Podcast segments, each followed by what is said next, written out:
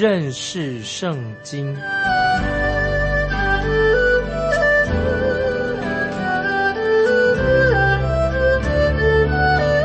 认识上帝的话，把上帝的话带到全世界。本节目是由认识圣经机构和环球广播电台联合制作，欢迎收听。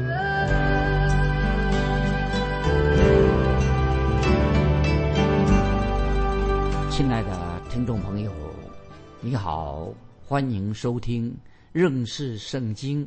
我是麦基牧师。我们看撒加利亚书第一章十三节，耶和华就用美善的安慰话回答那与我说话的天使。注意，这些经文太好了。说到美善的话和安慰的话，就是针对以色列回归的百姓最有帮助、安慰的话。在这段时间，先知哈该就宣告了之前宣告了神审判的信息。但是，先知撒加利亚却传出神安慰回归百姓以色列人的信息。我们继续看十四节，与我说话的天使对我说：“你要宣告说，万军之耶和华如此说：我为耶路撒冷，为喜安，心里极其火热。”这些经文也说的很好。神说他为耶路撒冷心里面呢极其火热。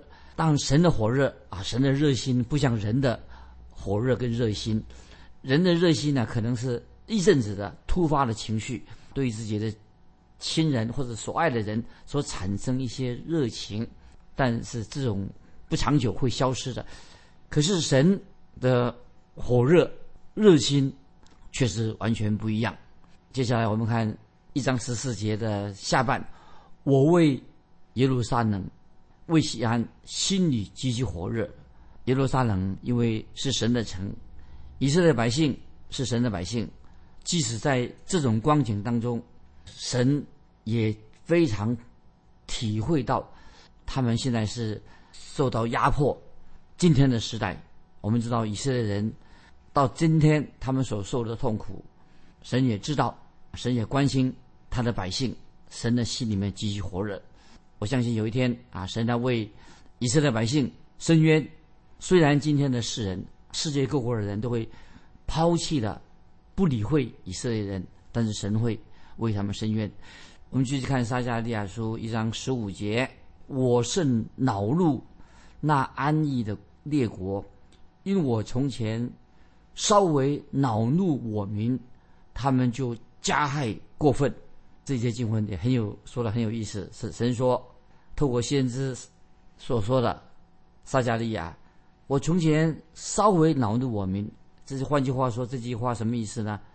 神就定义之前曾神曾经要管教他们，但是世界那些列国啊，这些列强却想什么消灭以色列这个国家啊？我们继续看撒加利亚书一章十六节，所以耶和华如此说：现今。我回到耶路撒冷，人思怜悯，我的殿必重建在其中，准绳必拉在耶路撒冷之上。这是万军之耶和华说的。那么十六节撒迦利亚书一章十六说：现今我回到耶路撒冷，仍思怜悯。那么神要再向以色列百姓施恩典。那圣经说的很清楚，我们神有丰盛的怜悯。那么这又这些经文又说到准绳必拉在耶路撒冷之上，什么意思呢？有人认为说耶路撒冷之上啊拉这个准绳啊是象征以色列耶路撒冷这个城市会渐渐的繁荣起来，将来会有高楼大厦，会成为一个大城市。那么我对这种说法我也有这样的同样的想法，但是在圣经当中，每当有人拿着量尺或者拿着准绳的时候，啊，记得哦，神拿着尺啊或者准绳做做量量度的时候啊，代表神要直接采取行动，神要干预的。那么我们现在我们看看到以色列百姓他被掳到巴比伦七十年啊，现在回归到故土了，看到神仍然要向他自己的百姓施怜悯，怜悯那些愿意回归故土、回到应许之地的人。今天呢，地上的万国的人啊，各方各国到今天现代的人，必须要明白，除非以色列的耶路撒冷有平安、有和平，否则今天我们所居住这个世界永远不会有真正的和平。以色列这个国家是世界和平的一个关键，但是尽管现在的啊这个恢复国的以色列国，一九八四年啊他们复国了，现在国家越来越繁荣，也很盖了很多的新型的建筑物越来越多了，但是今天的复国的以色列国，现在的以色列国还没有真正的归向主耶稣基督，没有归向独一的真神。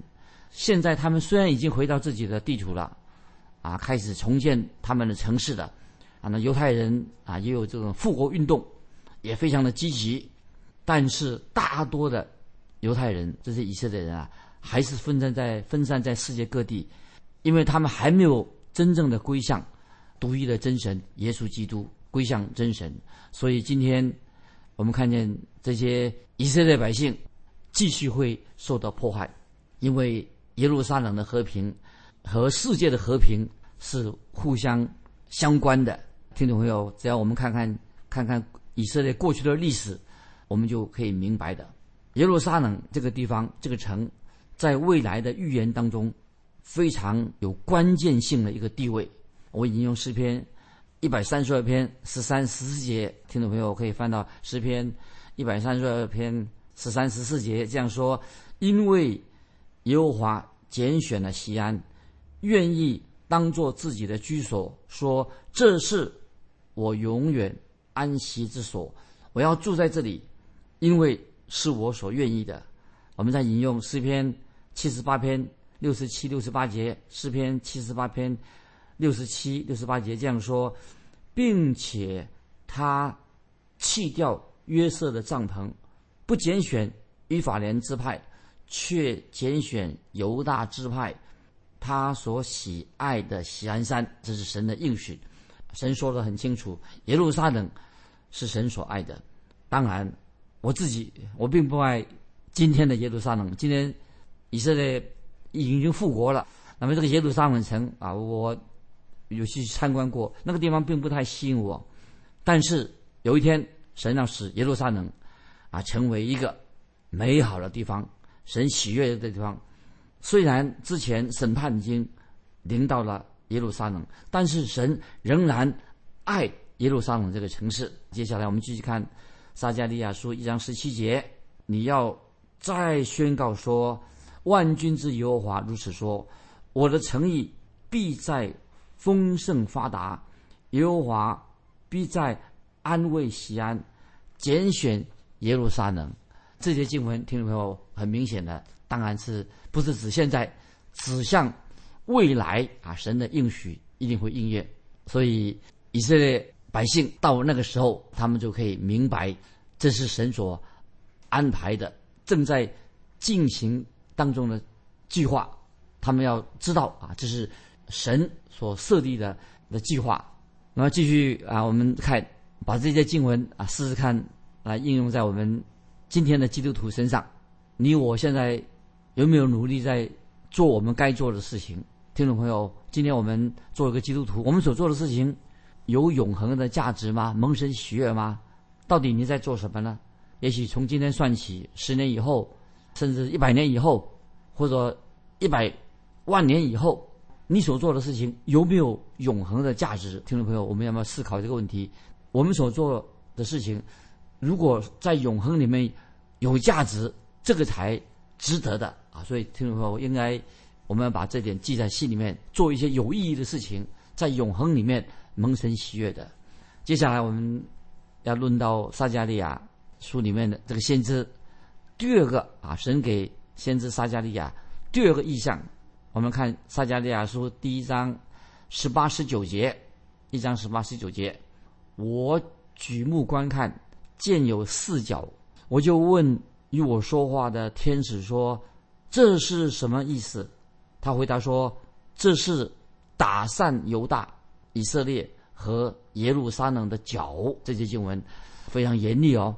那么我把这个四个角这个意象，就是看作一个啊神的给他们一个意象，四个匠人，这意象里面也有四个匠人，看作是另外一个意象啊，是另外一个意象。很多的圣经注释解经家把这两个意象他们合在一起，作为同一个意象做解释。但是我认为应该把这这两个意象分开来解释。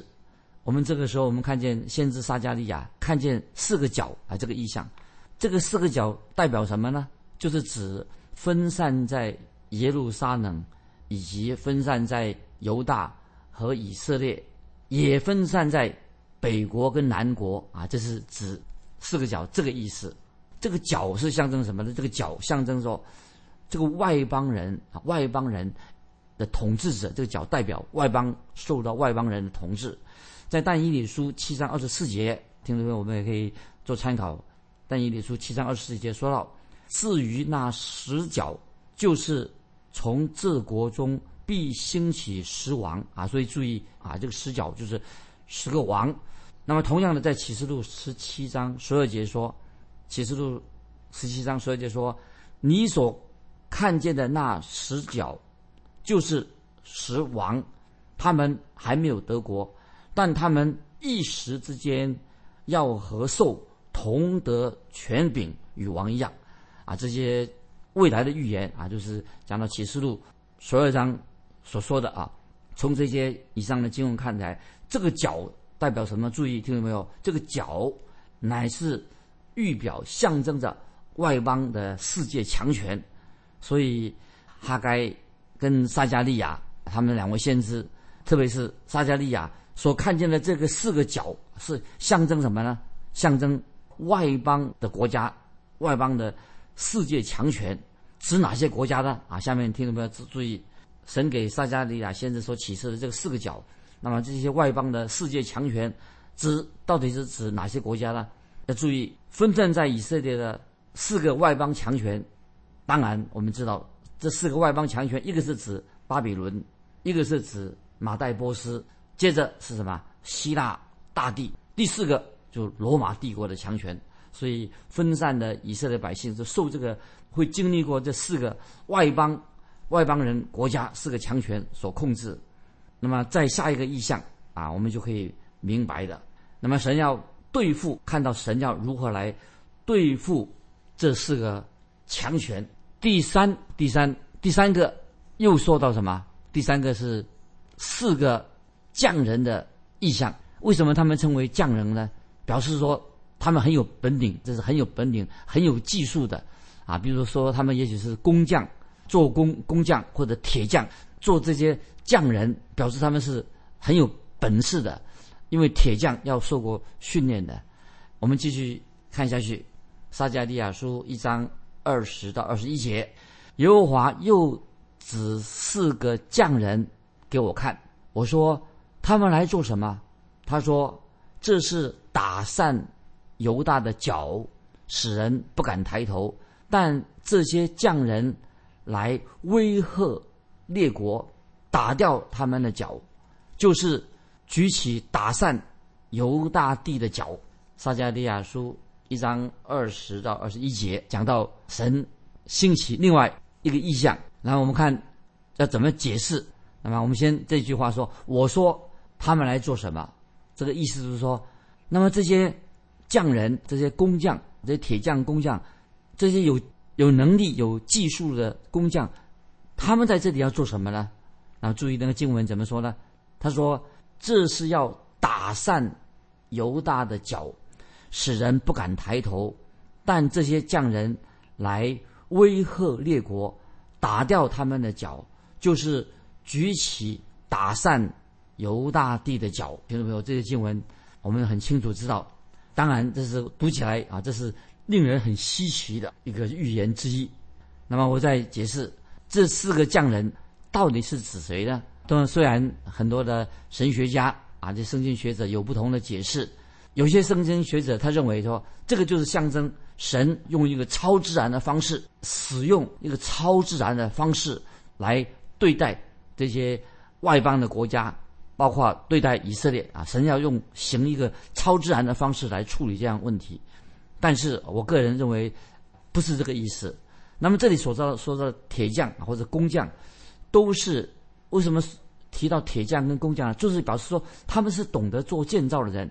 那接下来我要介绍有一位圣经学者啊，圣经学者安克教授，他写过一本撒加利亚的注解书啊，我要引用他所写的给听众朋友做一个参考。那我我的看法跟这位教授安克教授。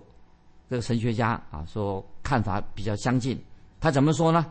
他他是这样解释说：他说这四个角，四角在撒加利亚说四角，象征着四个世界上的不同的世界强国啊，或者列国，世界的强国。那么跟这个路加福音二十一章二十四节主耶稣所说的外邦人的时期，意思说这个四角四个角就象征着。啊，四个强权啊，四个强国列国，跟路加福音二十一章二十四节主耶稣说的，这是属于什么外邦人的时期？那么这四个铁匠匠人，他们会就是说怎么呢？他们成为就是象征着世世界的强权。那么这个四个强权做什么呢？他们是来贺主，会来贺主，或者会作为什么？这四个强权会打败以色列。百姓，他一向这个强权也会成为以色列国的危机，也是什么会打散这些攻击以色列的敌人。这个以后我们再慢慢的解释。这里提到啊，就是说这个强权来贺主，一方面是打打打败以色列国，也打败那些攻击以色列、强占以色列那些敌人。那么，所以让我们听众朋友。啊，先做这样的了解。以下我就摘录这位学者怎么说啊，给听众朋友做一个了解。这位教授安克教授啊，他都我就用他的解释，他说这是指外邦人的时期，解释外邦人的时期。这个外邦时期，他说跟但以理但以理书第二章跟第七章所说的所的预言的三个角意思是相同的。但以理书也说预言。撒加利亚说，也说预言啊。那么还有耶稣自己所说的外邦人的时期，就是指这个三个角所说的啊。这个跟我们撒加利亚所说的，这里特别提到第四个角出现，除了三个角之外，还出现第四个角。这个四个角代表什么呢？是讲到主耶稣要从天上再来建立他国度的时候，要打败神所有的敌人，就是神的。神百姓的敌人，主耶稣将要完全把他们击碎啊！这个是从诗篇第二篇一到十二节，听众朋友就可以可以了解啊，可以参考诗篇第二篇一到十二节。第一个角是指什么呢？就讲到很明显的巴比伦帝国，我们知道是第一个角是指巴比伦帝国。第二个角是什么呢？那么就是马代波斯啊，就把第一个角打倒了。接下来呢？第三个角，马代波斯又被一个角所打倒了。那个是什么国家呢？就是啊，希腊，希腊帝国。第三个角，后来又来了，又另外一个角，谁把希腊帝国打败了？就是罗马帝国把第三个角打败了。那么，所以从这里我们看到啊，看这个历史，从巴比伦帝国，还有波斯帝国，还有希腊帝国最。厉害的、最恐怖的，就是罗马帝国啊！罗马帝国就把那个希腊帝国打败了。那么在以后啊，在末后的日子，我们听从圣经告，在末后的日子，在但以理书的预言里面，就是说到有十个国哦，有十国，启示里面有个十国的也会出现，但是最后终于最厉害的。将来会怎么样？就主耶稣再来的时候，他是万王之王、万主之主，他要消灭啊，消灭啊这些出现这个啊十国，在启示录出现这个十国，那么万王之王、万主之主主耶稣基督，他来建立千禧年的国度，把这些国都打败了啊！这个是在记载在启示录十九章十六节啊，听众朋友去好好的去想啊，就是看这个历史，看这个历史，最后最后，那么会有一个万王之王、万主之主，那么他在千禧年建立了国度，要把地上地上最恐怖的啊，代表这个罗马帝国，罗马帝国啊最恐怖的国家，主耶稣基督啊来做王的时候，万王主主主万王之王要胜过他。所以听众朋友，我们特别要讲到这个关于罗马帝国。当我们看见这个罗马帝国的历史的时候啊，听众朋友，以前我们也提过罗马帝国的历史，就知道罗马帝国它为什么会会败亡。罗马帝国它不是由外力所摧毁的。那根据那些圣经的预言，这个历史历史家、历史学家都会说到，罗马帝国为什么会败亡呢？不是由由于外力摧毁的。罗马帝国它有一天会复兴。那么罗马帝国预表什么？这个国家。啊，未来啊，这个会兴起来。那么它败亡的原因是内部的败亡。那么将来会怎么样啊？有敌基督，将有敌基督出现。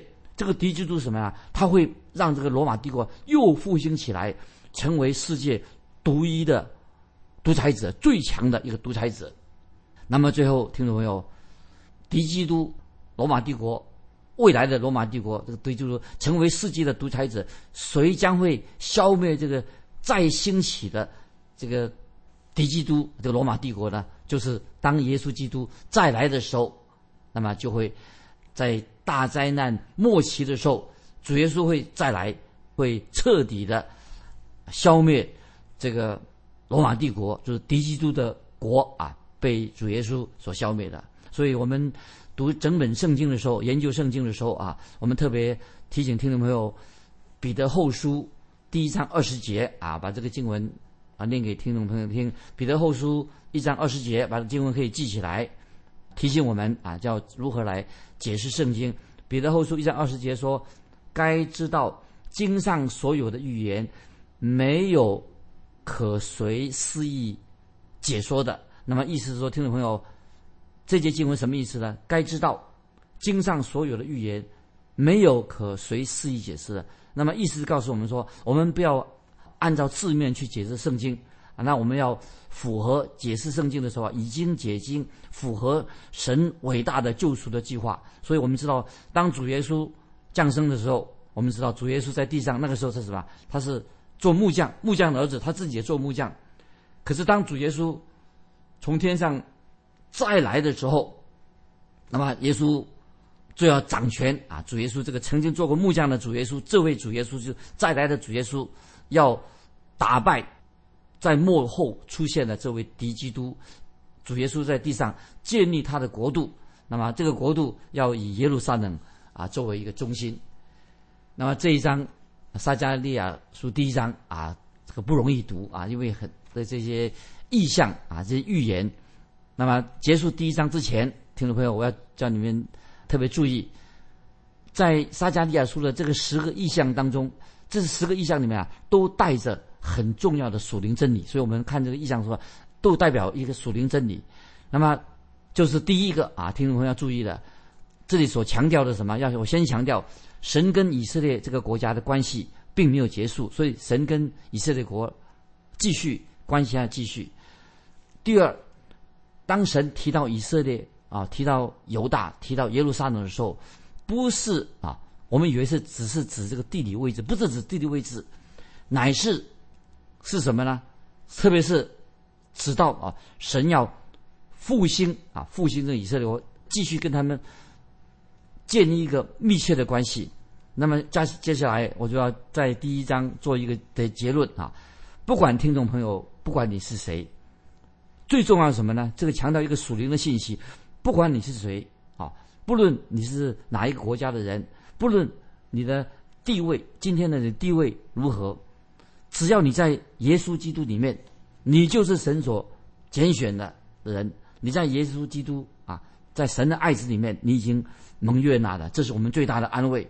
那么，跟你的国籍啊没有什么关系，就算。今天有人说他是一个国籍是以色列人，就是你是以色列人，也没有用啊。这个国籍并不重要并不重要。所以希伯来书，我用一个希伯来书十一章十六节啊，这个经文很好，听众朋友可以回去默想这个希伯来书十一章十六节，是就说这什么？希伯来十一章十六说什么呢？就是我们基督徒都要羡慕一个更美的家乡，这个更美的家乡就是在天上的，所以这个才是我们的盼望。那么这个事情一天有一天就会应验，在天上啊，更美的家乡就是在天上的。神很清楚，我们读撒迦利亚先知书说，神会信守他对以色列百姓的应许，神也会对什么？对。